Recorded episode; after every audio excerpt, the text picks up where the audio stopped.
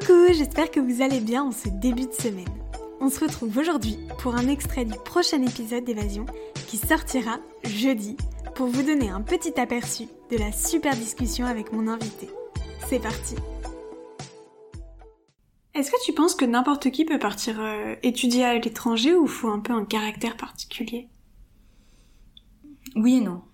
Parce que je pense que même pour des personnes qui ne se sentent pas capables de le faire, je les pousserai personnellement à le faire.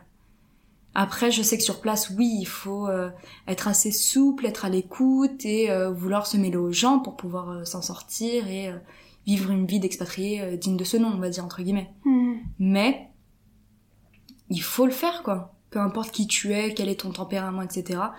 Si t'as envie de le faire, il faut se retirer ses chaînes et le faire. Hmm. Vraiment, parce que comme je l'ai dit, même si ça peut paraître difficile au début, ça peut paraître fou, de, de, faire quelque chose pareil, de se dire je vais tout plaquer pour euh, aller vivre une autre vie. Si tu le penses vraiment au fond de toi que c'est quelque chose que tu veux faire et que ça va, ça va t'apporter du positif, du positif, pardon, ça va t'apporter du positif. Parce que justement, tu en ressors euh, fier de toi d'avoir fait ça.